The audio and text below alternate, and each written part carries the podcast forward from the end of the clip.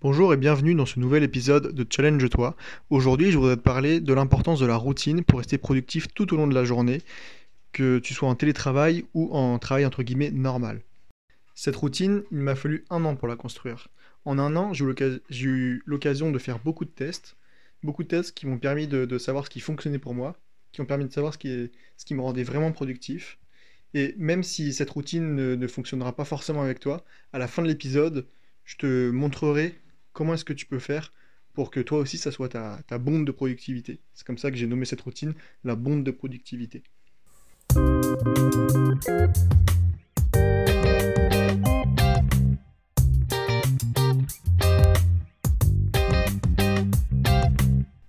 Même s'il n'y a plus de pause café avec les collègues, travailler à la maison n'est pas forcément un synonyme de calme.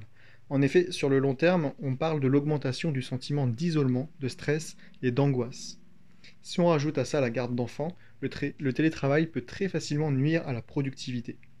Depuis plus d'un an, comme je disais dans l'introduction, j'ai fait preuve d'inventivité et j'ai expérimenté pardon, des techniques qui m'ont aidé à booster ma concentration tout au long de la journée. J'ai regroupé ces meilleures techniques ensemble pour former ce que j'ai nommé la bombe de productivité j'ai pu remarquer, et ça n'a franchement pas été compliqué de remarquer ça, que euh, l'avantage énorme du télétravail, c'est qu'il n'y a pas de temps de trajet. C'est-à-dire que tu n'as plus besoin de te rendre sur ton lieu de travail habituel. Et justement, après avoir jeté un rapide coup d'œil aux statistiques, les Français prennent en moyenne 20 à 44 minutes pour se rendre habituellement au boulot. Et justement, ça tombe bien parce que ces 20 à 44 minutes, c'est le temps que tu vas avoir besoin pour créer ta routine je tiens tout de même à te prévenir parce qu'il y a une petite chance pour que la, routine que je vais te présenter ne te convienne pas. Mais sache qu'elle a tout de même déjà conquis la grande majorité des personnes à qui je l'ai conseillé. Bon, je vais pas faire durer le suspense plus longtemps. Euh, pour, pour, créer cette routine, tu vas avoir besoin que de 5 étapes. La première, c'est euh, le réveil tu dois, mettre ton réveil à la même heure qu'au boulot. Même si tu n'as pas besoin de, te lever pour euh, te préparer et aller dans les transports en commun ou prendre ta voiture pour te rendre sur ton lieu de travail, tu dois tout de même te réveiller à la même heure qu'au boulot. En fait, tu dois surtout pas changer ton heure de réveil. Il a été prouvé que le fait de dérégler son horloge interne avait de graves répercussions sur la productivité. Cela explique d'ailleurs pourquoi tant de personnes ont horreur du lundi. Ces personnes ont complètement déréglé leur horloge interne pendant le week-end en faisant par exemple des soirées ou en se couchant extrêmement tard. Et quand on les croise le lundi matin et qu'on leur, demande comment est-ce qu'ils vont, on a toujours le droit à cette même réponse, bof, comme un lundi. Ainsi, même si tu n'as pas besoin de te rendre au travail, ne dérègle surtout pas ton horloge interne au risque de transformer tous les jours de ta semaine en un lundi. Pour ce qui est du réveil, privilégie un réveil doux, par exemple une musique douce ou la lumière du jour. Pour ce qui est de la lumière du jour, ne ferme pas tes rideaux ou tes volets la nuit. Ensuite, la deuxième étape de ta routine, c'est de boire beaucoup d'eau. Et moi, j'ai eu un mal fou à prendre cette habitude. Pourtant, elle présente de nombreux bienfaits. En effet, le verre d'eau élimine les toxines. Parce que la position allongée favorise l'accumulation de toxines au niveau du système digestif. Et c'est cette accumulation qui accélère notamment la formation de gras et qui freine son élimination. De plus, elle améliore les fonctions du tube digestif. Boire un verre d'eau le matin facilite le transit et active le métabolisme. C'est ce qui aide à perdre plus de calories et à diminuer les problèmes de digestion. Ton système digestif a un impact sur ta productivité. Donc prends-en le plus grand soin et n'oublie pas d'avoir toujours une bouteille d'eau à proximité de toi lorsque tu travailles. Ensuite, la troisième étape de ta routine matinale, c'est de prendre une douche froide.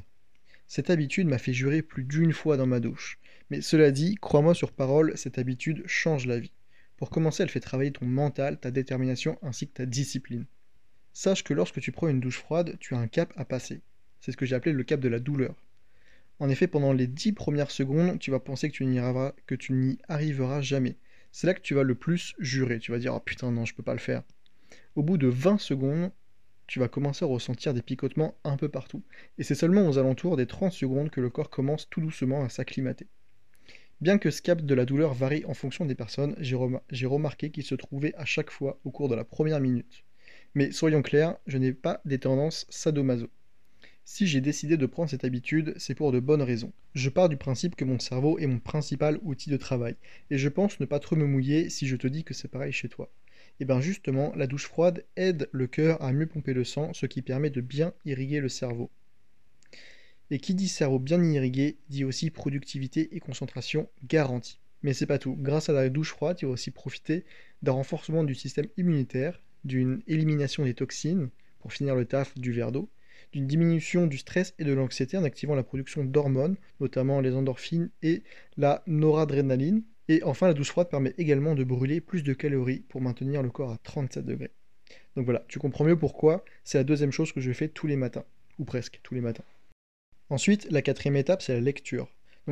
Avant, que je t'explique pourquoi, tu as sans doute remarqué que jusqu'à présent, je n'ai pas touché à mon téléphone, sauf pour éteindre mon réveil si j'en ai mis un. C'est pour une bonne raison, mais je t'expliquerai ça plus tard.